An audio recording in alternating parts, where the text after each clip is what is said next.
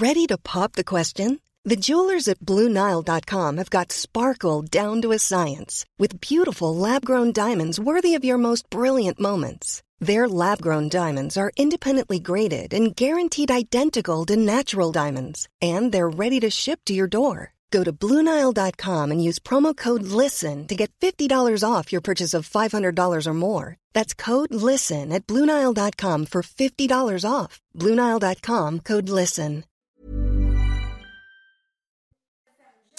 Bonjour à tous, il est 14h et bienvenue sur CNews. Je suis ravie de vous retrouver. C'est la parole aux Français. On commence par le journal. Michael Dorian, bonjour. Bonjour bonjour à tous. Après deux déplacements d'Emmanuel Macron, on en a beaucoup parlé ces derniers jours, c'est au tour d'Elisabeth Borne. La Première ministre est en visite aujourd'hui à Valençay, dans l'Indre, pour présenter un dispositif de rendez-vous en ligne pour les papiers d'identité. On l'écoute. Beaucoup de Français ont des difficultés aujourd'hui à obtenir ou à faire euh, renouveler une, une pièce d'identité. Et donc les délais sont trop longs. Donc 66 jours de délai moyen, c'est trop long. L'objectif qu'on se fixe, c'est d'être à 30 jours cet été et de passer à 20 jours à l'automne et d'avoir des rendez-vous disponibles partout en France. Voilà, Elisabeth Borne dans l'Indre, accompagnée, vous l'avez vu, de Stanislas Guérini, un ministre de la Transformation et de la Fonction publique, et de Dominique Faure, la ministre déléguée chargée des collectivités territoriales et de la ruralité. Dans le reste de l'actualité, 43 ans euh, après, c'est l'heure du verdict au procès de l'attentat contre la synagogue de la rue Copernic à Paris. Hier, le parquet euh, antiterroriste a requis euh, la réclusion criminelle à perpétuité contre l'unique accusé Hassan Diab. Les magistrats sont en train de délibérer. Noémie Schulz. Oui, les cinq juges professionnels qui composent cette cour d'assises spéciale, puisqu'on est en matière de terrorisme, sont partis délibérer un peu après 9h30 ce matin.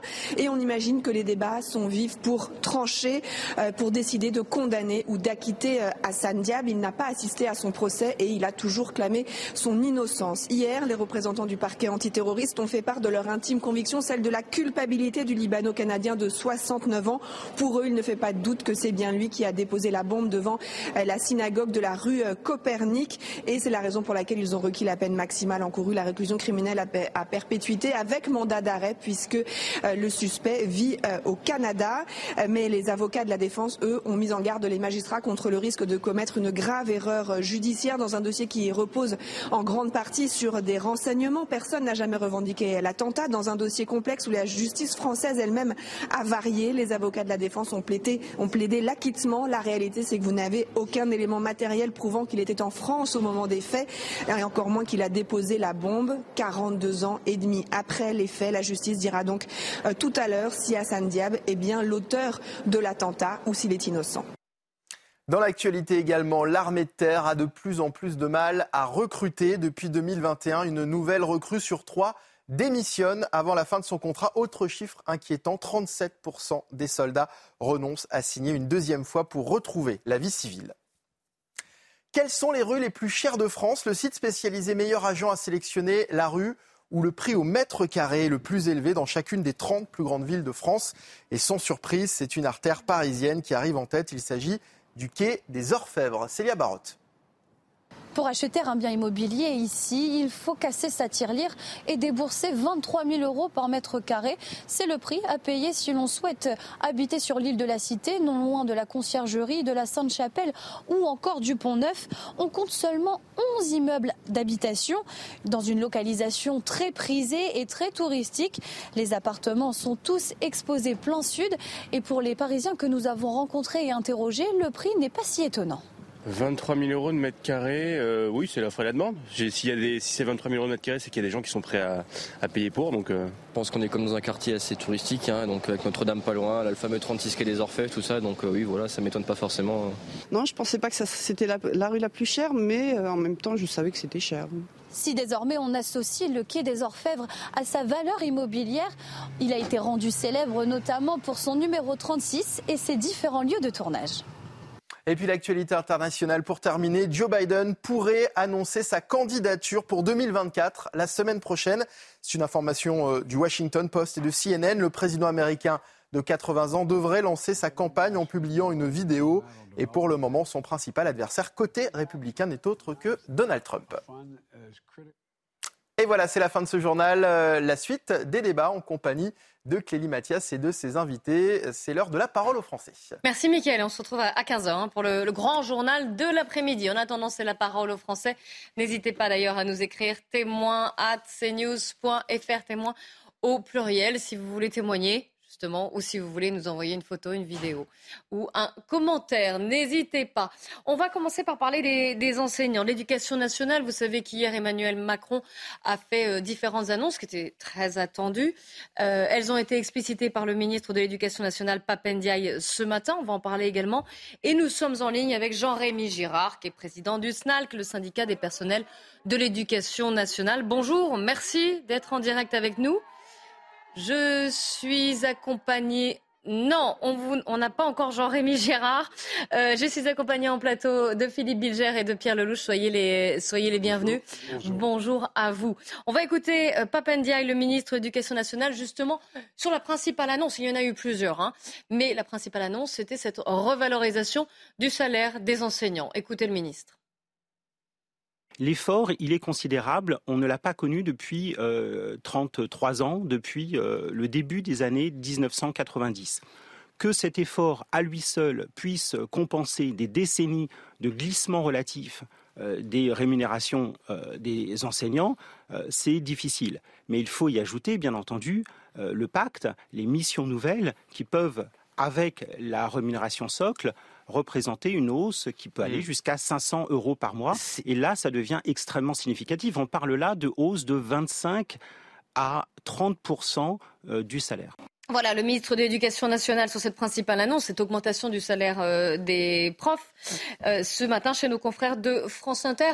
En attendant que Jean-Rémy Girard soit connecté avec nous, je voudrais avoir votre avis sur ces annonces du président de la République. Elles avaient été annoncées avant. C'est pas, pas une, surprise, on va dire, mais il y a eu celle-ci et, plusieurs. Maintenant, la question, c'est de savoir si, et on en a beaucoup parlé, notamment sur cette antenne, de savoir si la question de, la revalorisation du métier d'enseignant, forcément le salaire, ça participe, mais est-ce que, sera, est-ce que ce sera suffisant, à votre avis? Bah, C'est certainement un point dur euh, dans notre modèle, puisque nous sommes très en retard par rapport au reste de l'Europe sur euh, la rémunération de nos enseignants. Ils sont maltraités du système, il faut le savoir. D'un autre côté, euh, ils sont aussi, euh, ils profitent en même temps et de la sûreté de l'emploi et d'un temps de liberté personnelle quand même euh, très, très conséquent par rapport à tous les autres Français qui travaillent 11 mois sur 12. Hein. Alors, eux, évidemment, ne sont pas tout à fait de cet avis. Hein, Je sais bien. l'expliquerai différemment. J'essaye d'être objectif. De l'autre côté, nous avons un système scolaire qui ne fonctionne pas puisque nous n'arrêtons pas de dégringoler dans les classements internationaux. Et ça, c'est en train de plomber notre pays. Donc il y a un vrai sujet de remise en route de l'école. Donc l'effort qui est fait par euh, le gouvernement en direction des, profs est indispensable. Est-ce qu'il est suffisant? Alors, le ministre, vous venez de l'entendre, et le président de la République disent euh, on, peut atteindre 500 euros de plus. Oui, parce qu'il y a une petite part pour les profs qui vont accepter des nouvelles missions. Voilà. Alors, donc, il y a, une augmentation, du socle. Plus, plus elle peut augmenter des blocs, en fonction des missions. Voilà. effectivement, si les profs acceptent des missions supplémentaires, ça peut monter assez vite. le problème, c'est que, en raison de la désaffection du métier, il y a beaucoup de gens qui sont partis de l'éducation nationale. Il y a beaucoup d'heures supplémentaires déjà. Et donc, il y a beaucoup de réticence parmi les syndicats d'enseignants d'accepter ces blocs de responsabilité supplémentaires. Donc, ce que le gouvernement entend du côté des profs, c'est ça suffit pas. Bon, mm. moi, je pas substitue au professeur, mais je considère que euh, la manne publique n'est pas infinie. Je pense qu'il faut qu'on se remette tous à, faire fonctionner ce pays et notamment à relever l'éducation nationale qui va pas bien. Euh, ils ont fait un effort côté gouvernemental. Ils demandent aux professeurs de s'investir davantage. Je pense que ça doit être un contrat entre tous les Français, y compris les, enseignants, les parents d'élèves, tout le monde doit faire en sorte que ce système se mette à fonctionner. Je suis désespéré de voir à quel point l'école va mal dans notre hmm. pays, à quel point le niveau baisse. Dans, l'annonce qui a été faite, il y a déjà des réalisations et, les, et des annonces qui sont positives. Euh, lorsqu'on aura notre invité, peut-être sera-t-il sur la ligne que j'ai entendue depuis quelque temps, notamment de la part de syndicats, disant que la réforme on ne pouvait pas cracher sur le début de euh, d'amélioration, mais qu'évidemment c'était insuffisant, évidemment par rapport à ce que souhaitent les professeurs, par rapport au climat actuel de l'école, et je vous rejoins Pierre sur le plan que c'est tout de même notre drame fondamental aujourd'hui, mais mon Dieu, on ne peut pas non plus euh, dénier au pouvoir en place, et notamment au ministre qui était relativement invisible jusqu'à maintenant, de proposer quelque chose qui représente une petite amélioration pour les professeurs. Oui, à savoir après, il y a d'autres problèmes aussi, et, ils ont été soulevés par euh, Pierre Lelouch. Ah, par rapport à la responsabilité que le pays doit à son école, et inversement, commencer à 2000 euros, 2002 au bout de 10 ans, 2005 au bout de 25 ans, franchement, c'est pas le Pérou. Donc, c'est pour ça que des missions supplémentaires ne sont pas absurdes et qu'on arriverait ainsi à, gérer le problème des absences, des gens qui partent. Et, ce qu'il faut, c'est, je crois, donner un maximum de responsabilisation aux équipes pédagogiques. Et, les... C'est ça le sujet. Donc, il doit par plein de façons d'essayer de remettre tout ça en fonctionnement. Et les missions supplémentaires ne sont pas absurdes. Non, absolument pas. De les, accepter ou pas. Ah ben alors on va poser la question à Jean-Rémy Girard. Ça y est. Ah, il est là. Euh, ça y est, il est avec nous. Euh, désolé pour ce petit contretemps. Bonjour, hein. merci de, de, réagir en direct. Vous êtes président du SNAL, c'est le syndicat des personnels de l'éducation nationale. Je ne sais pas si vous avez pu suivre le début de notre débat, mais on, va, on parlait évidemment de ces annonces d'Emmanuel Macron concernant les, les, enseignants et professeurs. Et euh, hier, des annonces qui étaient attendues. Ça n'a pas été une surprise, mais elles étaient attendues. Euh, il y a eu plusieurs questions qui ont été soulevées euh, par Philippe Bilger et Pierre Lelouch qui sont avec moi en plateau. Mais je voudrais vous poser euh, la question à, vous directement. Euh, ces augmentations, j'imagine qu'elles sont les, bienvenues. Toutefois, elles n'ont pas été accueillies si chaleureusement que ça par les enseignants. Expliquez-nous pourquoi. C'est-à-dire que ça fait 40 ans qu'on perd du pouvoir d'achat. 92 euros par mois, c'est effectivement pas 0 euros. On est d'accord, mais enfin, c'est déjà mangé par l'inflation. Euh, donc, euh, de ce point de vue-là, on est quand même euh, dans une petite, assez petite, hein, augmentation d'une profession qui s'est paupérisée depuis des années même des dizaines d'années. Et ce n'est pas que la faute d'Emmanuel Macron, hein, ça remonte à bien plus longtemps que Emmanuel Macron. Et, d'ailleurs, même parce qu'il n'y a pas de petits mensonges de la part du gouvernement ici. vous venez de passer une petite information disant que c'était entre 100 euros et 230 euros c'est pas 100 euros, c'est 92 euros, hein, le mm. chiffre euh, très précis. Donc au passage, on a gratté 8 euros euh, dans la communication, c'est toujours ça que les enseignants euh, n'auront pas. Mais de manière générale, j'ai entendu aussi hein, le fait de dire que voilà, la sécurité de l'emploi, on a un métier, c'est formidable, on a plein de temps. si ce métier était aujourd'hui aussi merveilleux, tout le monde se battrait pour le faire on a une crise majeure des recrutements des enseignants en France aujourd'hui. On n'a jamais eu aussi peu de candidats au concours. On n'arrive plus à recruter des profs. Et on est encore là à se dire Ah, mais ça va, les enseignants, ils pourraient faire des missions supplémentaires. Mais il faudrait quand même se rendre compte quel autre métier qui vit une crise de recrutement sans précédent, voilà, à quel autre métier on demande d'aller faire des heures sup. À quel autre métier on dit, mais vous pourriez bien aller remplacer vos collègues absents. Donc Jean-Rémy Girard, si je comprends bien, là, avec ces annonces, avec cette revalorisation du salaire, ce n'est pas suffisant pour créer ce choc d'attractivité que vous réclamez, hein, tous d'ailleurs, dans l'éducation nationale.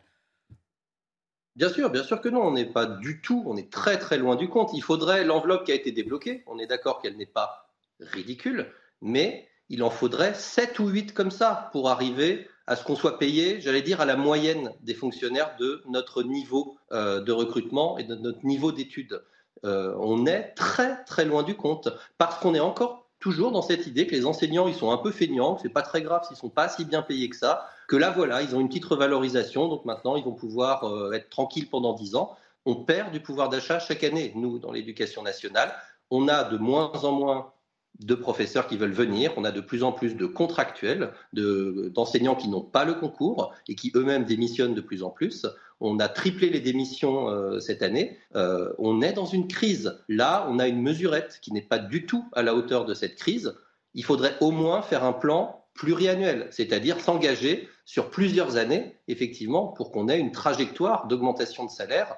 Et, parce qu'il n'y a pas que le salaire, on est bien d'accord, il faudrait discuter aussi des conditions de travail, de la taille des classes, de tout un tas de sujets. Oui, ça remet en cause. Et évidemment, le nombre des enseignants et des professeurs a forcément un impact euh, après sur euh, bah, vos conditions de travail, la manière d'enseigner. Et euh, au final, c'est les élèves qui, qui, évidemment, sur lesquels tout, ça est répercuté. Une question pour vous de, ou une remarque, d'ailleurs, je ne sais pas, Philippe Une question, je voudrais questionner de manière, je l'espère, pas trop perfide, Monsieur le Président. Est-ce que euh, Emmanuel Macron ou le, ministre ferait-il quelque chose d'absolument remarquable? Est-ce que euh, votre syndicat serait capable de l'admettre? J'ai parfois l'impression qu'il y a un climat ah euh, de nature politique qui vous empêche, au fond, d'apprécier comme il convient, certes, de modestes avancées, mais des avancées tout de même. Bon, elle n'était pas si perfide que ça, non, euh, Jean-Rémy ah, Gérard, cette question J'aurais pu l'aggraver. On vous laisse répondre. elle n'est pas perfide. Alors, le SNALC est tout à fait indépendant des partis politiques et il n'a pas de souci à dire du bien des mesures qu'il trouve bien. On avait défendu, par exemple, sous le quinquennat précédent, le fait euh, que les classes de CP, CE1 en éducation prioritaire euh, aient des effectifs euh, divisés par deux. On l'avait dit très clairement, par exemple, ça en était pour. Voilà. Il y a des mesures aussi, je peux vous dire qu'il y en a qui sont bien dans ce qui est annoncé. On augmente le taux de passage à la hors classe. Alors c'est un peu technique, mais pour les enseignants, c'est une très bonne chose. voilà, je vous le dis aussi. Maintenant, je rappelle que ça fait un an que le président de la République et tout le gouvernement ont annoncé 10% d'augmentation pour les enseignants. Je crois que tout le monde a capté ce chiffre, 10% hein, d'augmentation. Moi, et même des gens plus jeunes que moi, nous allons toucher 92 euros par mois. Mon salaire n'est pas de 920 euros par mois aujourd'hui. Le salaire de mes collègues n'est pas de 920 euros par mois. Donc on nous a annoncé pendant un an 10%, on a mis ça dans la tête des Français. Et aujourd'hui, on touche une somme qui est mais ridicule par rapport à l'annonce qui a été faite depuis un an. Donc le président de la République n'a pas tenu sa promesse. Je pense qu'on pourrait tous le dire de manière tout à fait objective et non partisane. Alors c'est de 100 à 230, on va voir les chiffres exacts euh, si ma mémoire est bonne. Hein. Donc euh, je pense que ça dépend aussi du niveau d'ancienneté. Euh, vous voyez ici les, augmentations de 100 à 230 euros net par mois. L'immense majorité, c'est 92. Voilà, l'immense majorité. Une question pour vous de... Une, question pour vous de Pierre Lelouch. Oui, Monsieur le Président, je voudrais vous poser une question. Le budget de l'éducation nationale aujourd'hui, c'est le premier budget du pays, comme vous le savez. Et ça tourne autour de 60 milliards d'euros, qui est considérable. C'est plus que tous les autres ministères. Euh, en même temps, on a un problème de recrutement, vous le disiez vous-même, et on a en même temps, malheureusement, une baisse du classement de la France et des habilités de nos enfants euh, comparées à l'international. Euh, si vous étiez vous, ministre de l'Éducation nationale, feriez quoi? Pour résoudre le problème Quelle est la solution? On a un système qui coûte cher, où les gens sont malheureux, vous le disiez vous-même, et où le niveau scolaire baisse. Alors, à votre avis, comment on en sort? Alors le système coûte pas si cher que ça parce que certes c'est le premier budget du pays, mais c'est aussi le premier employeur hein, du pays. Donc il faudrait peut-être rapporter ça. Euh, également au nombre de personnels hein, qui travaillent euh, à l'éducation nationale. Euh, c'est le premier employeur de France, hein, l'éducation nationale. On a 12-13 millions d'élèves hein, dont on doit s'occuper. Donc ça paraît quand même logique que le budget augmente et qu'il augmente beaucoup moins vite que le budget de la défense, par exemple. Bah, la défense était en crise. l'inflation. Monsieur, la, défense était en... l'éducation nationale aussi est en crise. Parce que j'aimerais la défense était en baisse depuis 30 ans, vous le savez bien. Mais nous aussi, on est en crise. On a perdu près de 9000 postes de professeurs de collège et de lycée depuis qu'Emmanuel Macron est au pouvoir, alors que le nombre d'élèves dans les collèges et les Donc la solution, elle est entièrement financière, c'est ça Elle est entièrement financière. La solution n'est pas entièrement financière. Alors laissez-moi vous expliquer deux, trois choses. Je ne vais pas vous trouver une solution sortie du chapeau comme ça en un an hein, non plus, mais effectivement, il faut rendre l'attractivité à notre métier. Il faudrait qu'on ait le pouvoir d'achat qu'on mérite quand on est un fonctionnaire de catégorie A qui a un bac plus 5. Aujourd'hui, les collègues se disent que finalement, ils n'ont pas plus de pouvoir d'achat et même moins quand ils ont commencé leur carrière. C'est quand même très très inquiétant quand on fait carrière dans la fonction publique. Ça, c'est un premier point. Il faudrait très clairement diminuer les tailles des classes. Moi, je suis dans un lycée, hein, on a des premières technologiques, STMG, certains connaissent, certains se reconnaîtront, voilà, qui sont à 35 élèves. Vous imaginez bien que c'est quand même un petit peu compliqué par exemple, pour vous, comme pour les élèves d'ailleurs, j'insiste, parce que ce sont les élèves aussi derrière. Hein. Mm. Et bien sûr, les deux, pour les professeurs comme pour les élèves, on est bien d'accord que c'est difficile euh, des deux côtés euh, de ce point de vue-là. Il y a tout un tas de choses, effectivement, sur, j'allais dire, le déclassement. Moi aussi, j'ai connu hein, des classes à 35 élèves quand j'étais élève. Oui, mais vous n'étiez pas dans une classe de STMG d'aujourd'hui, monsieur. Non, euh, si, c'était dans un collège d'enseignement général et croyez-moi, c'était pas drôle. Et on était au moins 35 Ce que vous nous dites, Pierre, Pierre c'est que finalement, euh, quoi, qu'il y a pas, de, ça change pas. Non, je veux dire que euh, on avait une école qui était substantiellement meilleure en termes de niveau des enseignants et de niveau des élèves. Ce qui m'inquiète aujourd'hui, c'est qu'on a une crise profonde de l'école. Moi, j'entends, s'il faut plus d'argent, il faut mettre plus d'argent. Mais en échange, qu'est-ce que vous pensez, vous, comme enseignant, qu'il faut faire? Vous dites réduire la taille des classes, augmenter le salaire des professeurs, et quoi d'autre? On a plein de projets. On a un projet de collège modulaire pour essayer de distinguer à l'intérieur du collège les élèves qui vont moins vite et plus vite en français et en mathématiques, par exemple, au SNALC. Donc, on essaye de trouver aussi des solutions pour qu'à un moment, on gère l'hétérogénéité qui est grandissante. Hein, euh, dans nos classes. On a des projets pédagogiques hein, de, ce type au SNALC. On a des propositions sur les programmes. Hein. Nous, on pense que effectivement, on met beaucoup, beaucoup trop de choses parfois diverses et variées dans les programmes qu'on ne se concentre pas toujours assez sur l'essentiel. Euh, on a un problème de formation continue absolument aberrant. Elle n'existe pas aujourd'hui dans l'éducation nationale. On n'a pas de médecine du travail. On a, enfin, il y a des manques assez criants. Donc oui, il y a des questions pédagogiques, mais comme vous dites, effectivement, l'école, elle était probablement meilleure euh, il y a à votre époque qu'aujourd'hui, mais euh, à votre époque, les gens avaient envie de devenir enseignants. Mm. Aujourd'hui, ils n'ont pas envie de devenir enseignants. Je, vais redonner la parole à Philippe Je voulais juste vous poser une question très concrète et très pratique euh, juste avant, pardonnez-moi Philippe. elle concerne le remplacement, et ça va avec justement le problème de, enfin, d'absence, le problème de, manque de, de, problème de recrutement. Je vais y arriver, pardon. Emmanuel Macron a promis le remplacement systématique des enseignants, des enseignants absents à la rentrée. Alors, euh, le ministre de l'Éducation nationale marchait un peu sur les œufs ce matin euh, chez nos confrères de France Inter en disant bon, ce sera peut-être pas septembre, ce sera peut-être fin septembre, au courant de l'automne. Et surtout, il a expliqué la manière dont ça allait fonctionner. Je voudrais vous faire réagir après. Écoutez. C'est par exemple le professeur d'anglais qui va remplacer le professeur de mathématiques, non pas pour faire des mathématiques, bien entendu, mais pour faire de l'anglais. L'idée, c'est d'ailleurs ce qu'on a vu. Ah oui, donc c'est pas un remplacement sur la matière concernée. Non, c'est juste le, poste. C'est le, c'est le trou dans l'emploi du temps qui est remplacé non pas pour faire la discipline, sauf si un professeur de mathématiques. Mais donc les maths seront pas rattrapés dans votre logique. Les, mathématiques seront rattrapées une autre fois lorsque euh, le professeur d'anglais sera absent et que le professeur de mathématiques euh, pourra le remplacer. C'est une pesée annuelle en quelque sorte des programmes et puis euh, des horaires. Alors, Jean-Rémy Girard, je voudrais vous faire réagir rapidement quand même, parce que ça paraît, ça paraît un peu ubuesque. Qu'est-ce que vous en pensez? Oui, c'est moins qu'on puisse dire. oh non, d'accord.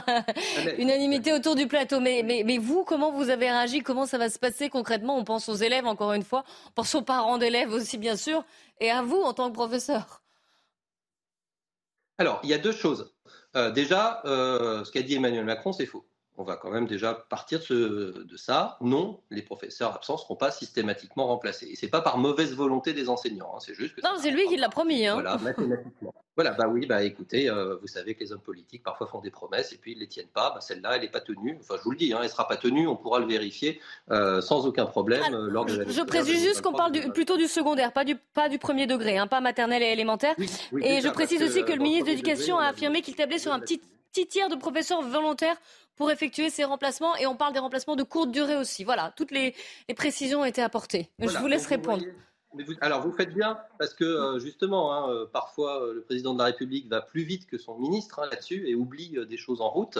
Donc déjà, on ne parle que des remplacements de courte durée, c'est-à-dire une heure ponctuelle qui n'est pas assurée. Donc les élèves qui, par exemple, n'ont pas technologie depuis quatre mois, euh, ça, ça ne rentre pas du tout en ligne de compte. On est hein. d'accord. Donc, ils n'auront toujours pas technologie. Hein, ça, ça ne changera pas. Donc, on est déjà que sur les remplacements de courte durée, qui sont quand même pas les plus graves hein, dans le système, parce que les remplacements de longue durée, euh, c'est un vrai, vrai, vrai souci. De ce point de vue-là, si des enseignants volontairement ont accepté de signer ce fameux pacte, déjà faut qu'il y ait des volontaires, parce que s'il n'y a pas de volontaires, déjà c'est fini, c'est mort. Voilà. Eh bien, alors peut-être ils auront un trou au bon moment voilà, pour pouvoir euh, faire une heure de cours qui n'est probablement pas une heure de cours de la matière, qui n'est probablement pas une heure de cours à une classe qu'ils ont d'ailleurs. Hein. Donc, euh, c'est-à-dire qu'on peut remplacer dans une autre matière avec des élèves qu'on ne connaît pas pour une heure, comme ça. Donc, vous imaginez bien que pédagogiquement, on va être quand même très, très loin d'un dispositif intéressant. en effet. il y a une dernière question, remarque de. Non, non, mais c'était bien d'avoir votre avis quand même, parce que pour, l'avoir écouté. Il faut dire que le ministre de l'Éducation nationale, c'est invraisemblable ce qu'il a raconté. Alors, une euh, question, remarque de Philippe Bilger, Jean-Rémy Girard. Monsieur le Président, vous avez rappelé tout à l'heure euh, le nombre d'enseignants qui quittaient cet univers. Euh, et je vous ai entendu, je suis frappé de voir, alors qu'il s'agit enseigner, est un très grand métier dont on devrait être fier. Pourquoi, au fond, au travers des syndicats, euh, l'éducation nationale, l'enseignement ne sont perçus que sur le mode revendicatif Jamais on affirme la fierté d'enseigner. Et au fond, euh, pourquoi on a les ombres, mais on a si rarement les lumières qui pourraient émaner des mêmes syndicats? Je ne crois pas que ce soit qu'une question de syndicat ici. le ministère de l'Éducation nationale a fait une enquête, la première enquête sur le bien-être des personnels de l'éducation nationale, des enseignants et aussi d'autres euh, personnels. Les chiffres sont catastrophiques. Et là, ce n'est pas au syndicat hein, qu'on a demandé l'avis, c'est effectivement à un panel, selon toutes les règles de l'art, des statisticiens on est vraiment euh, en bas, en bas, en bas de tout ce qu'on peut imaginer. Euh, c'est des notes sur 10. Hein. Les enseignants eux-mêmes se notent à 3,1 sur 10 sur le fait de dire s'ils sont bien payés. Ils se notent en dessous de 3 sur 10 sur le fait de dire que leur métier est valorisé dans la société. Donc je crois que c'est pas les syndicats et le SNALC n'offrent pas du tout un miroir déformant. Je crois qu'on fait vraiment notre rôle de euh, représentativité et de syndicat représentatif parce qu'aujourd'hui, euh, il y a une crise profonde qui s'exprime parfois beaucoup moins visiblement que ce qui peut se passer chez les cheminots, etc., où on voit beaucoup plus facilement, euh, j'allais dire, les actions euh, et les revendications. Mais il y a une crise profonde aujourd'hui, un malaise enseignant, si vous voulez, qui est assez sourd, qui n'est pas forcément très perceptible quand on n'est pas dans l'éducation nationale à l'intérieur, mais qui est incroyablement présent. Aujourd'hui, beaucoup de collègues, j'allais dire, ce qui les sauve, c'est leurs élèves, c'est la relation avec les élèves, c'est le fait de faire cours. C'est un petit peu le dernier truc qui fait que les gens tiennent. Parce que tout le reste, je dirais, la majorité des collègues n'y croient plus aujourd'hui. Merci beaucoup, hein, Jean-Rémy Girard, d'avoir témoigné sur notre antenne, de nous avoir euh, expliqué de citer et de nous avoir euh, aussi euh, voilà, donné votre réaction à la suite des annonces du gouvernement et du président Emmanuel Macron. On se quitte pour quelques minutes à peine, hein, quelques instants de, de publicité. On revient juste après, on parlera des, urgences et puis des problèmes de squat. A tout de suite. Sur CNews, on commence par le flash faux avec Adrien Spiteri à 14h30.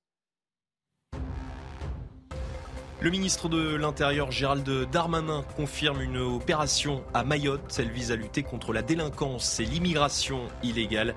Une série d'interventions policières devrait être menée dans les prochains jours sur l'île. 510 membres des forces de l'ordre vont être envoyés sur place, dont des policiers de la CRS 8. 1500 à 2000 personnes sont attendues ce week-end à Vendine, en Haute-Garonne. Des militants écologistes se mobilisent. Ils dénoncent le projet de l'autoroute A69 qui doit relier Toulouse à Castres. Des dizaines d'arbres doivent être abattus le long du tracé. Et puis l'ONU tire la sonnette d'alarme. La fonte des glaciers bat des records. La perte d'épaisseur cumulée des glaciers depuis 1970 s'élève à près de 30 mètres. Un phénomène qui semble pour l'instant impossible à arrêter le réchauffement climatique. On va parler des urgences à présent. Nous sommes en ligne avec le docteur Arnaud Chiche, président de Santé en Urgence. Bonjour docteur, merci d'être en direct avec nous. Je voudrais euh, vous passer ce reportage. Ce... Il s'agit de cette... C'est le troisième décès depuis le mois de décembre aux urgences du CHU de Grenoble. Là, après trois jours d'attente, un patient âgé de 91 ans est mort car aucun lit d'hôpital n'était disponible. Les raisons de son décès ne sont, pas encore connues. Je vous propose de regarder ce, ce reportage signé Olivier Madinier et Michael Dos Santos avant de réagir le CHU de Grenoble est à bout de souffle. Avec une capacité d'accueil d'une cinquantaine de lits, les urgences sont débordées et se retrouvent parfois avec le double de patients.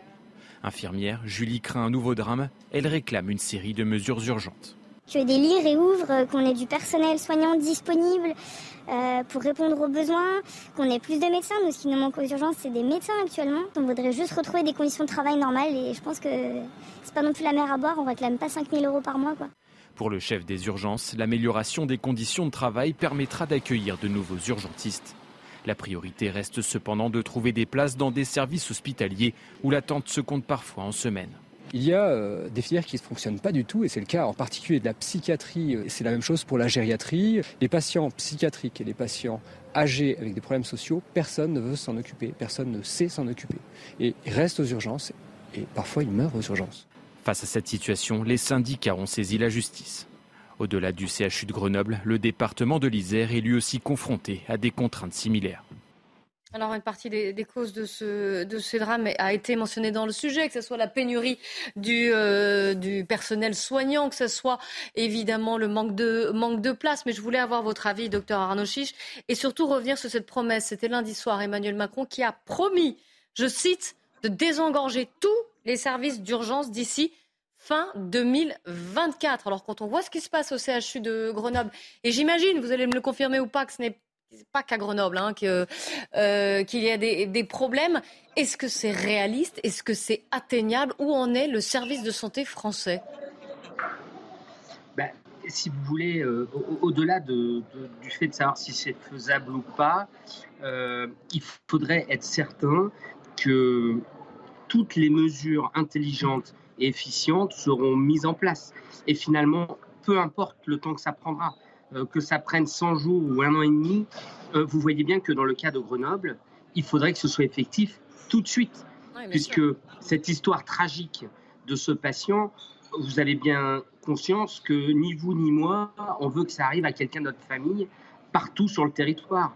Ce que je voudrais vous dire, c'est que vous voyez bien que la situation est probablement différente selon certains endroits en France. Et il faudrait tout de suite aller dans les hôpitaux où c'est le plus critique, faire la liste de ce dont ils ont besoin et tout de suite agir. Parce qu'en fait, madame, euh, euh, les effets d'annonce euh, de fin 2024 ou de bilan du, président Macron dans 100 jours, ça, ça tout de suite s'introduit une inertie, d'une part qui est assez floue, D'autre part, euh, on, vit là dans les suites de l'échec du Ségur de la santé, de l'échec de la loi RIS sur les intérimaires. On attend toujours les conclusions du CNR santé. On en a marre des plans stériles et on en a marre euh, des, pansements sur une jambe de bois. Euh, le système de santé, il est malade. Il faut le réformer en profondeur, une bonne fois pour toutes. Et je vous redis, peu importe le temps que ça prendra. Mais Alors, non, mais non seulement vous dites qu'il est malade, mais quand on voit ça, quand on entend ces chiffres, quand, enfin, il est au-delà de malade là, il est en état de, enfin, on, est dans un, dans un, état plus que critique. Je vais donner la parole à Philippe Bilger qui a une question à vous poser, docteur. Justement, euh, docteur, euh, comment se fait-il que bien avant la pandémie, durant la pandémie, dans les suites de la pandémie, alors qu'il semblait y avoir un consensus presque total de la part des citoyens et des pouvoirs sur l'état de maladie de l'univers médical, eh bien que rien de décisif ne soit fait, comme si en réalité on satisfaisait du verbe et qu'on avait peur de l'action, parce que, comme vous le dites très bien, l'action devrait être totale et globale et dans l'urgence. Eh bien, écoutez, c'est une bonne question. Il y, a, plusieurs niveaux de réponse. D'abord, vous savez, euh, quand la santé, c'est l'actualité pendant le Covid, tout le monde est focus sur la santé. Et puis après, heureusement, la vie reprend, euh, la vie reprend euh, peut-être euh, le chemin de la normalité. On en entend un petit peu moins parler. Et du coup, on oublie un peu et le sujet santé n'est plus dans l'actualité. Ça, c'est le premier point. Il faut savoir que les politiques étaient persuadés avec le Ségur de la santé d'avoir fait quelque chose qui allait marcher et relancer l'attractivité de l'hôpital. Cela fait trois ans que mon collectif, le collectif Santé en danger, les informe gentiment pour leur dire que ça ne suffira pas, que ça ne marchera pas. Trois ans après, on est encore plus mal qu'il y a trois ans. Et enfin, le dernier point, donc, vous voyez, il y a une forme de, mirage politique. Hein. On, se donne bonne conscience parfois. On veut se persuader, on veut se persuader que ce qu'on fait, c'est bien. Et enfin, le dernier plan, monsieur, tout simplement, c'est que je vais mettre le ministre François Braun de côté, qui est un collègue et qui est un expert de terrain, et je pense qu'il n'a pas, pas la liberté totale d'agir. Le gros problème, ce sont les conseillers du président Macron. Euh, le président Macron est mal entouré, et je pense qu'on ne lui fait pas le bon retour de l'état actuel du système de santé. Parce que si on lui faisait réellement, si on lui rapportait l'état réel du système de santé, et au président Macron, tous les jours, il irait visiter les hôpitaux de France. Mais il peut le voir. Et regardez, on parle de ce patient qui est de 91 ans, qui est resté sur un lit euh, euh, comme ça pendant, pendant trois jours, enfin qui est, qui est resté comme ça, euh, justement parce qu'il n'y avait pas de, lit d'hôpital, pardon. Mais enfin, il, le voit quand même, on en parle tout le temps, pas que depuis d'ailleurs la crise du Covid. Et Philippe Bégère l'a rappelé, il y a eu le Ségur, donc il est bien au courant, il a été alerté de la situation dans, dans les, les hôpitaux. Pierre Lelouch a une question plus précise pour vous, Arnaud Chiche. Oui, euh, docteur, moi je suis euh, atterré par, euh, par l'état de notre système de santé, parce qu'on vit dans les hôpitaux, parce que vous vivez, de voir des vieillards en train de mourir dans des couloirs des urgences, c'est complètement inacceptable. si j'ai bien compris, qu'est-ce que vous feriez, vous, si vous aviez les manettes tout de suite pour, pour essayer de changer les choses? Quelles sont les premières mesures qu'il faudrait faire, plutôt en laissant tomber toutes ces déclarations euh, programmatique, il va se passer tel truc dans 100 jours, dans un an, vous avez complètement raison. Enlevons l'affichage. Qu'est-ce qu'il faudrait faire de toute urgence euh, Une cartographie des endroits où ça va le plus mal et mettre le paquet sur ces endroits-là? C'est ça que vous feriez? Monsieur Lelouch, la cartographie, elle est déjà faite.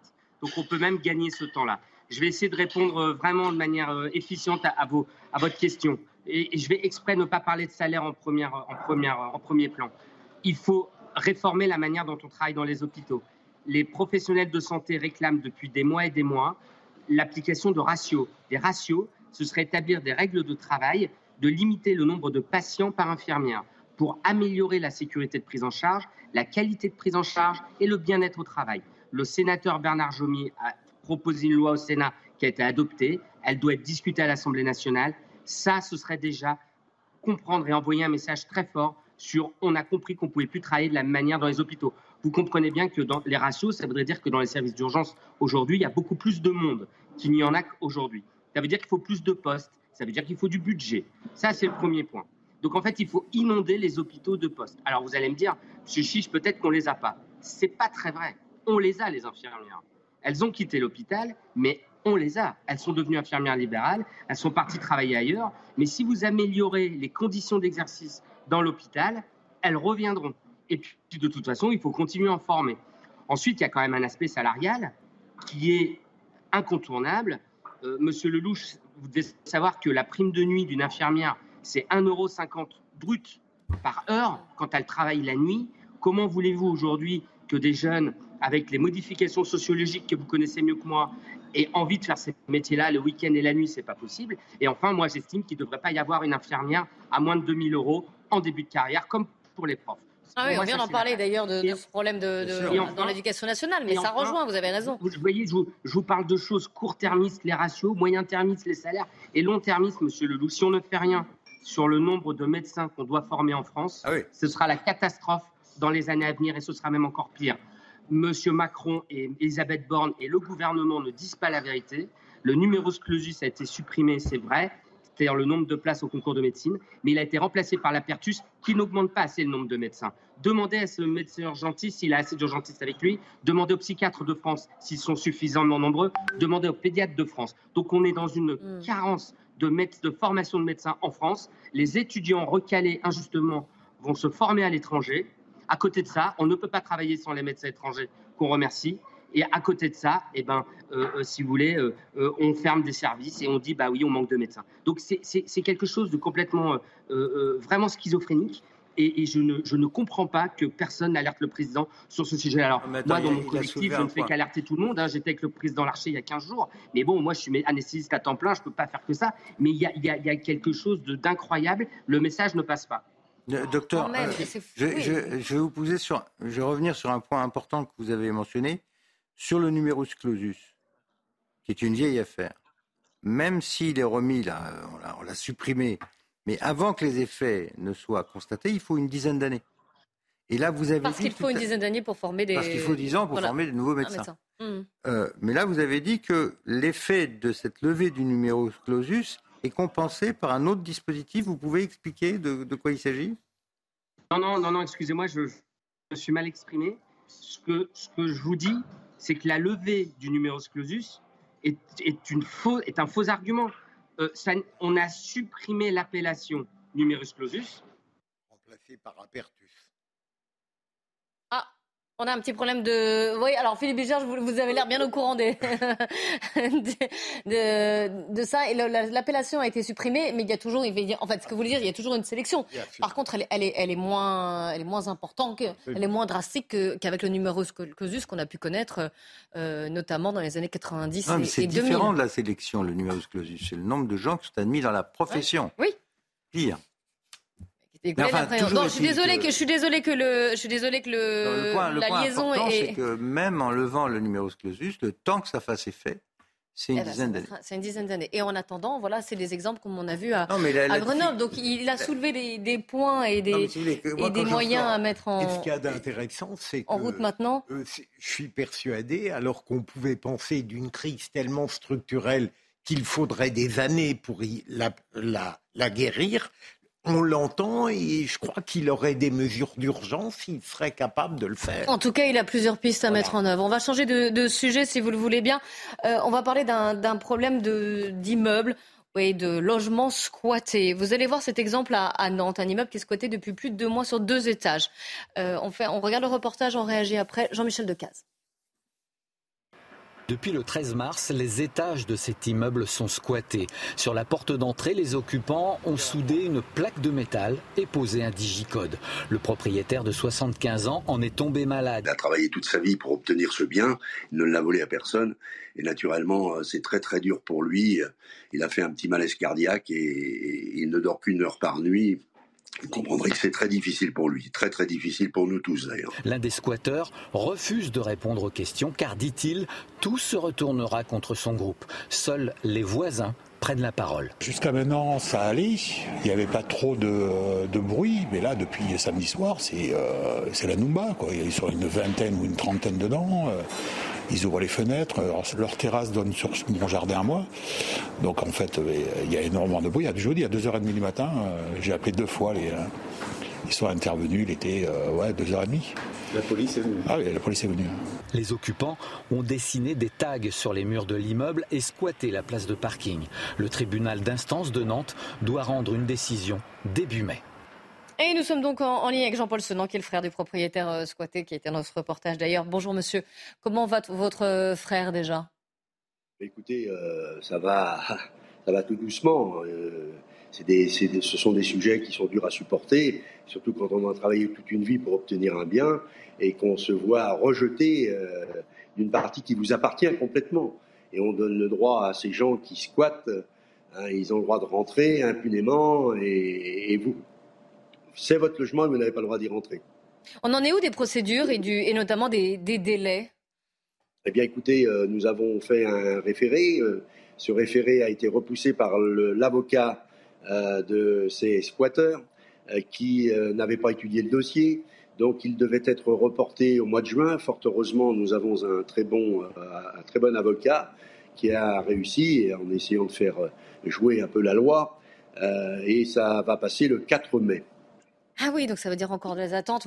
je vous entendais souffler, euh, Philippe Bilger. Non, mais, parce qu'on entend de manière régulière les lits des affaires de ce type. Et bien sûr, à une certaine époque, on avait pu considérer qu'en changeant la loi, on pouvait faire accélérer la procédure judiciaire et permettre à des propriétaires de regagner leurs liens ô combien légitime, mais je constate que ça continue. Alors, la loi a été, euh, la, loi a été durcie, hein, on va voir. Les... Monsieur, oui. Madame, si, je peux me permettre, euh, cette, cette loi, elle a été votée au Parlement, au Sénat, elle est revenue au Parlement, elle a été, elle a été votée. Sauf que le président de la République ne signe pas le décret d'application. Donc on ne peut pas mettre en, application, sinon tout changerait, puisque dans cette nouvelle loi, tout change.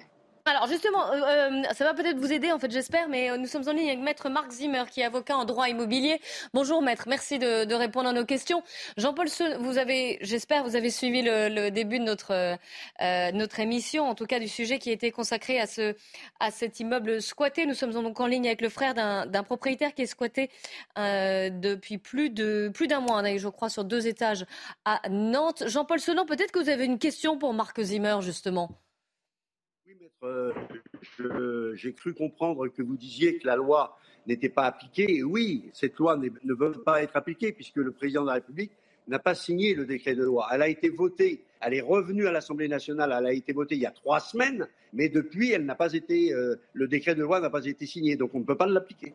Alors, Marc Zimmer, déjà, effectivement, les textes euh, prévoient d'être de, de punir plus fortement les, les squatteurs, mais Déjà, alors voilà, en termes de, de décret d'application, est-ce qu'ils sont passés ou non? Et surtout, est-ce que ça permettra quand même vraiment aux propriétaires de récupérer leurs biens et dans un délai qui est plus que raisonnable, on va dire?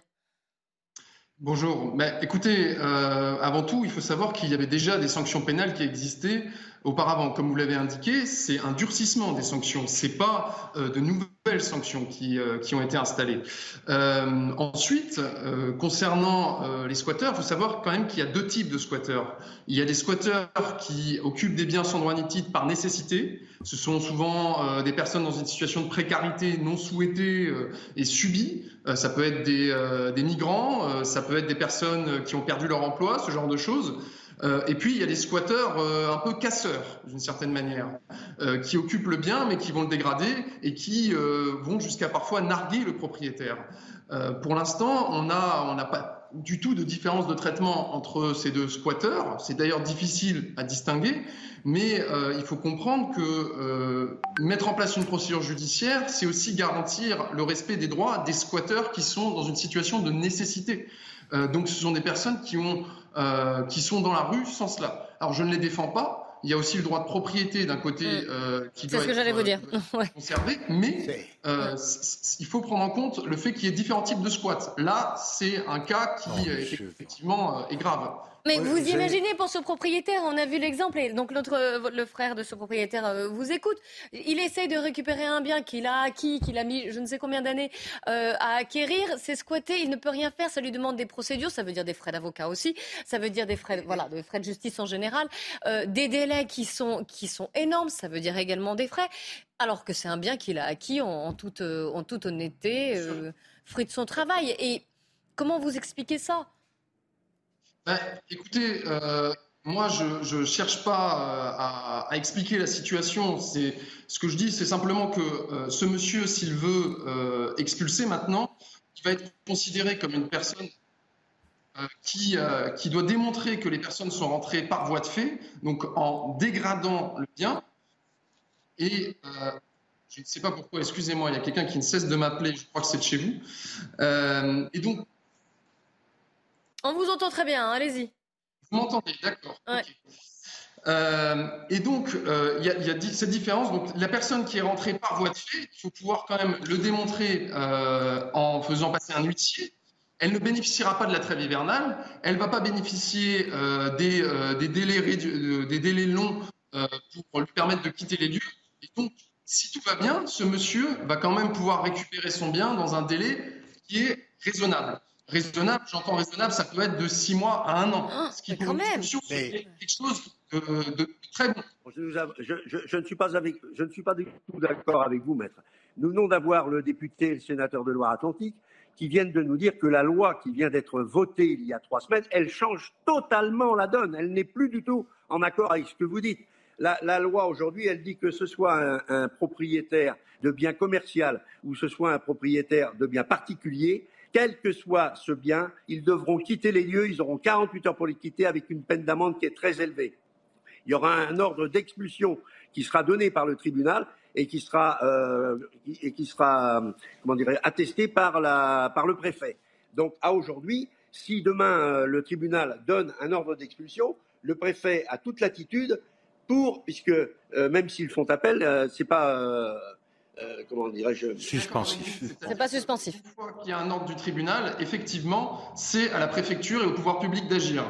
Euh, et de ce point de vue-là, je suis euh, tout à fait en accord avec vous. Effectivement, parfois il y a de vraies carences. On peut attendre plusieurs mois, voire des années, avant que les jugements d'expulsion définitifs soient exécutés. Mais il faut quand même savoir. Vous avez, vu, les dégâts. Vous avez vu les dégâts qu'ont causé déjà les squatteurs sur le bien à l'extérieur. Je ne vous explique pas comment c'est à l'intérieur. Et vous avez pu entendre l'un des voisins, mais tous les voisins se plaignent. Il y a, il y a à l'intérieur un, un, étage. On voit ici les images. Hein. Qui a été vidé de tous ces, qui a été vidé euh, de, de, toutes ces cloisons. Hein. C'était pour faire un amphithéâtre. Les travaux devaient commencer le 1er mai. Et vous pensez bien que dans cette pièce-là, ils font des teufs, comme ils disent, hein, avec tout ce qui s'ensuit, la, la, fumée, etc. Les, policiers se sont déplacés pour, euh, tapage nocturne. Alors, je vous laisse répondre, euh, Maître Zimmer, et puis ce sera la fin de cette émission. D'accord. En tout cas, dans votre cas, là où il y a des dégradations, il y a des nuisances sonores, etc., c'est des éléments qu'il faut porter à la connaissance de la préfecture. Comme ça embête le voisinage, la police aura, sera d'autant plus encline à exécuter rapidement le jugement. Et à défaut, je vous rappelle quand même que vous pouvez demander une indemnisation à l'État. c'est tous les contribuables qui payent pour le dépôt d'exécution. Il est lui. Bon, merci beaucoup à tous les deux, à Marc Zimmer et à Jean-Paul Senan d'avoir euh, témoigné, nous avoir éclairé aussi sur ce que dit la justice, qui n'empêche en rien ce que vous avez dit pour euh, les, problèmes de, mal logement. Mais je pense que c'était euh, là, en l'occurrence, une, autre affaire. Merci à Pierre Lelouch et merci à Philippe Bilger. Dans un instant, c'est le grand journal de l'après-midi sur CNews. Le poison, c'est dans la distance. Il est 15h. Bonjour à tous. Bienvenue sur CNews. C'est l'heure du grand journal de l'après-midi avec Mickaël Dorian. Bonjour Mickaël. Dans l'actualité aujourd'hui. Bonjour Clélie. Bonjour à tous. 43 ans après, c'est l'heure du verdict au procès de l'attentat contre la synagogue de la rue Copernic à Paris. Hier, le parquet antiterroriste a requis la réclusion criminelle à perpétuité contre Hassan Diable. Les précisions dès le début de ce journal avec Noémie Schulz qui suit le procès pour CNews. À la une également. Écologistes se mobilisent dès aujourd'hui et ce week-end. Ils dénoncent le projet de l'autoroute A69 qui doit relier Toulouse à Castres, dans le Tarn, à Seyss. Un campement de manifestants s'est installé. Nous retrouverons notre envoyé spécial sur place, Régine Delfour. Gérald Darmanin promet de renforcer les effectifs pour lutter contre l'immigration clandestine. Le ministre de l'Intérieur a confirmé l'envoi de quatre escadrons de gendarmes mobiles, des policiers de la CRS 8 spécialisés dans la lutte contre les violences urbaines. Et puis nouvelle rallonge pour le bouclier tarifaire sur l'électricité. Le gouvernement a décidé de le prolonger jusqu'à début 2025 pour limiter les hausses de factures. Les précisions dans la chronique éco d'Éric de Ritmaten. C'est le jour J au procès de l'attentat de la rue Copernic. Le verdict est attendu aujourd'hui. Il y a 43 ans, une bombe explosée euh, près d'une synagogue faisant quatre morts et des dizaines de blessés. Noémie Schulz, vous êtes en direct de la cour d'assises spéciale de Paris. Hier, le parquet a requis la, réclusion euh, criminelle à perpétuité contre l'unique accusé Hassan Diab. Et pour le moment, les magistrats sont encore en train de délibérer. Absolument, et ça fait plus près de 5h30 euh, qu'ils délibèrent. Ils sont partis un peu après 9h30 euh, ce matin, signe donc qu'il y a des discussions, des débats euh, entre ces cinq magistrats professionnels qui composent cette cour d'assises spéciale. On est en matière de, terrorisme, avec bien sûr une question à, trancher, condamner ou acquitter Hassan Diab. Hier, vous l'avez dit, les représentants du parquet antiterroriste ont requis la peine maximale, la réclusion criminelle à perpétuité. Ils ont dit leur intime conviction de la culpabilité d'Hassan Diab l'intime conviction que c'est bien lui qui a posé la bombe devant la synagogue de la rue Copernic, raison euh, pour laquelle ils ont pris ces réquisitions.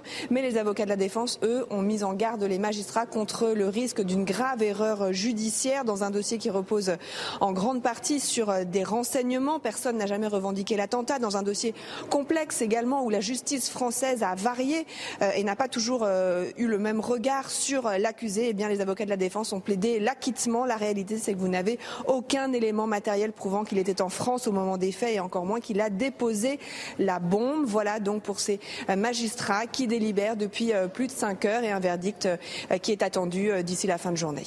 Merci beaucoup Noémie Schulz avec les, images de Loïc Tontat. Dans le Tarn, plusieurs militants protestent contre le chantier d'autoroute A69 entre Toulouse et Castres. Un rassemblement est prévu ce week-end. Un campement vient d'ailleurs de s'installer. À Seyss, on retrouve Régine Delfour et Antoine Durand. Régine, bonjour. Comment les manifestants s'organisent-ils? Oui, bonjour Clélie. Bah, écoutez, il y a ce campement qui a été installé il y a euh, quelques heures, euh, un petit peu euh, même mais nous n'avons pas accès au campement puisque euh, les euh, manifestants, les militants euh, n'ont pas souhaité que ces news soient sur le campement. Un autre média, presse écrite, la dépêche du midi, n'a pas le droit non plus d'être sur ce campement puisqu'il semblerait que nos deux, les deux médias, nous et la dépêche du midi, sommes trop clivants. Alors sur ce parking là, c'est là où les, les militants, les manifestants vont se garer. Vous voyez une dizaine de voitures. On est loin pour l'instant des milliers de manifestants attendus.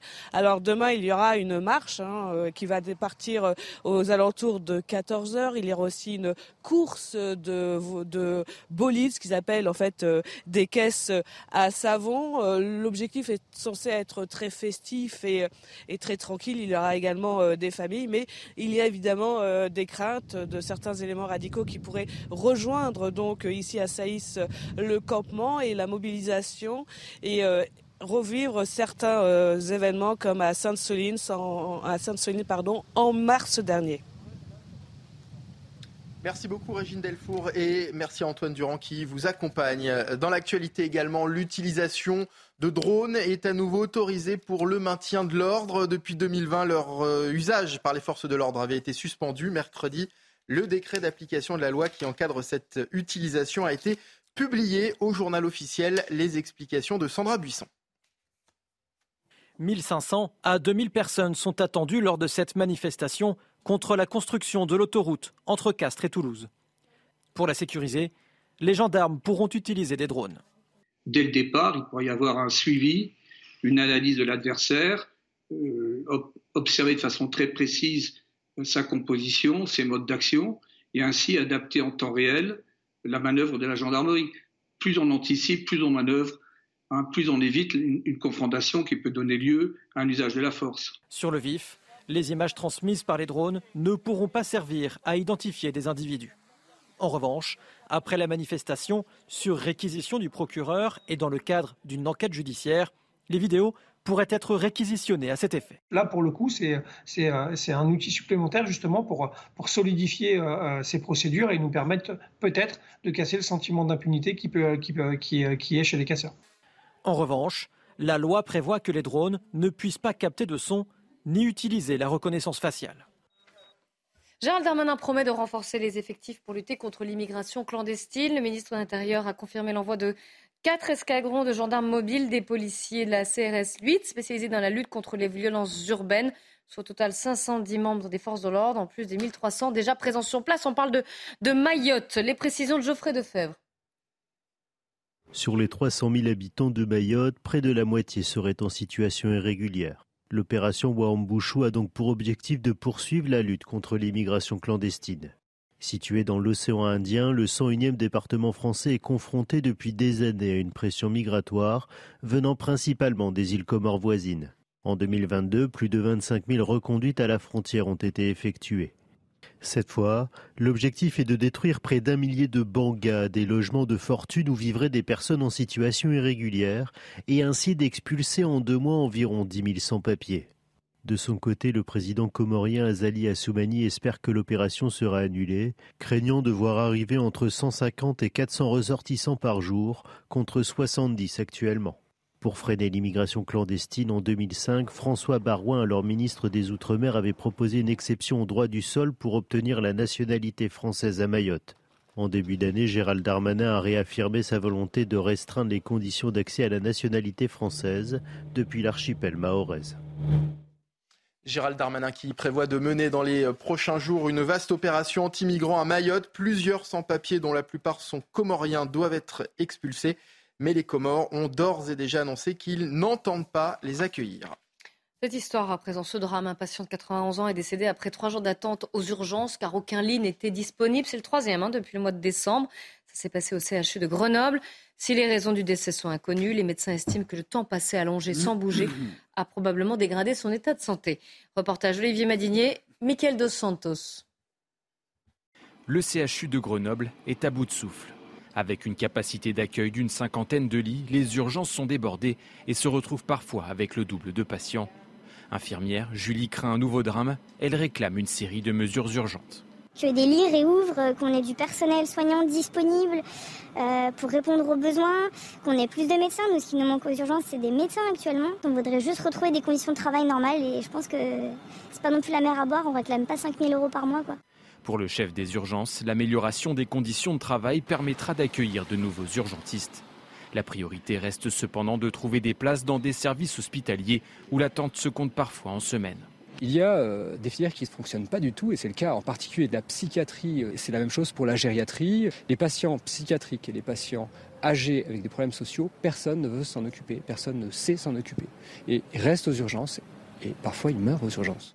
Face à cette situation, les syndicats ont saisi la justice. Au-delà du CHU de Grenoble, le département de l'Isère est lui aussi confronté à des contraintes similaires. Et justement, François Braun est aujourd'hui en Seine-Saint-Denis. Le ministre de la Santé s'est rendu dans une caisse primaire d'assurance maladie de Bobigny. Il a notamment reconnu les difficultés rencontrées dans les hôpitaux. Écoutez. Ce qu'il faut euh, et ce qui est important de, préciser, c'est que surtout la, mise en application de la loi, c'est la mise en application de la loi, elle met une loupe sur des situations qui déjà avant étaient très compliquées et très difficiles. Les services dont on parle, ce sont des services qui déjà avant la mise en application de cette loi, avaient des problèmes de fermeture, avaient des problèmes d'effectifs médicaux. Donc je crois que ça, c'est important de, le marteler. Avec les agences régionales de santé, j'étais encore en contact avec toutes les agences régionales de santé hier soir. Je suis le dossier d'extrêmement près. Nous réagissons dès qu'il y a un problème quelque part pour proposer des solutions pour qu'il n'y ait pas de rupture dans la prise en charge. Et après Emmanuel Macron, c'est au tour d'Elisabeth Borne de se rendre au contact des Français. La Première ministre est en visite aujourd'hui à Valençay dans l'Indre. Elle présente un dispositif de rendez-vous en ligne pour les papiers d'identité pour accélérer en tout cas les procédures. On l'écoute. Beaucoup de Français ont des difficultés aujourd'hui à obtenir ou à faire renouveler une, pièce d'identité et donc les délais sont trop longs. Donc 66 jours de délai moyen, c'est trop long. L'objectif qu'on se fixe, c'est d'être à 30 jours cet été et de passer à 20 jours à l'automne et d'avoir des rendez-vous disponibles partout en France. On passe à la chronique écho avec Eric de Maten. Votre programme avec IG. IG, bien plus que du trading. Une équipe d'experts à vos côtés.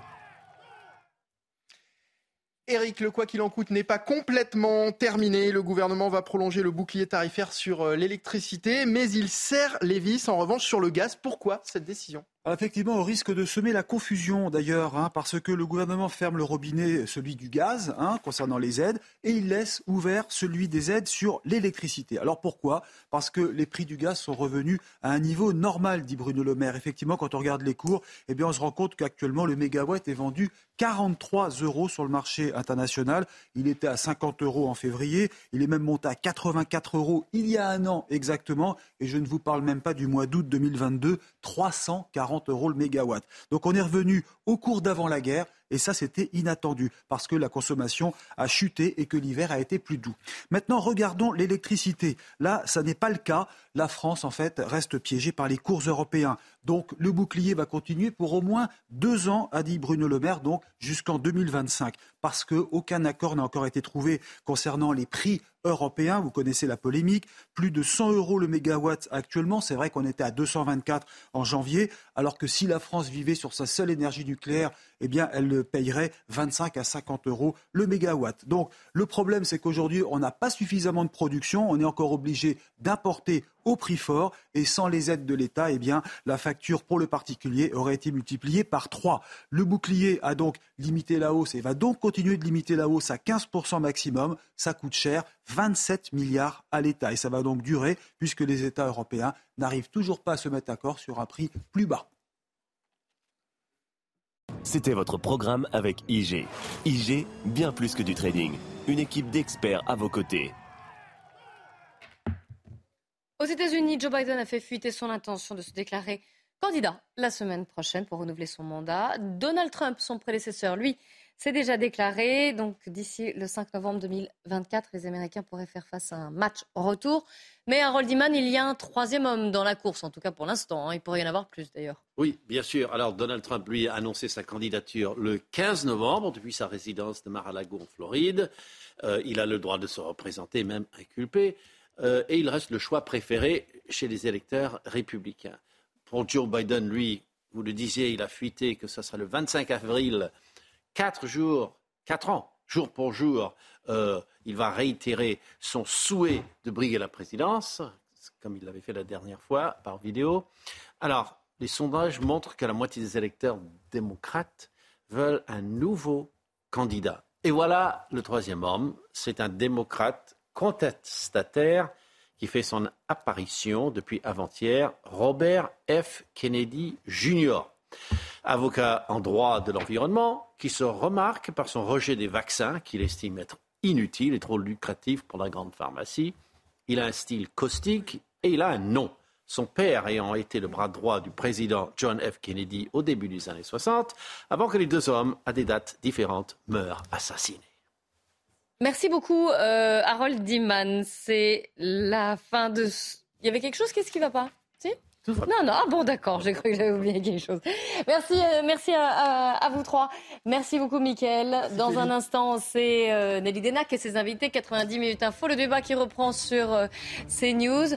Elle va revenir sur ces manifestations qui sont attendues entre, dans le Tarn à propos de cette autoroute A69. Des arbres sont en danger et des militants écologistes sont prévus de se rassembler ce week-end. Évidemment, ce rassemblement sera scruté. A tout de suite.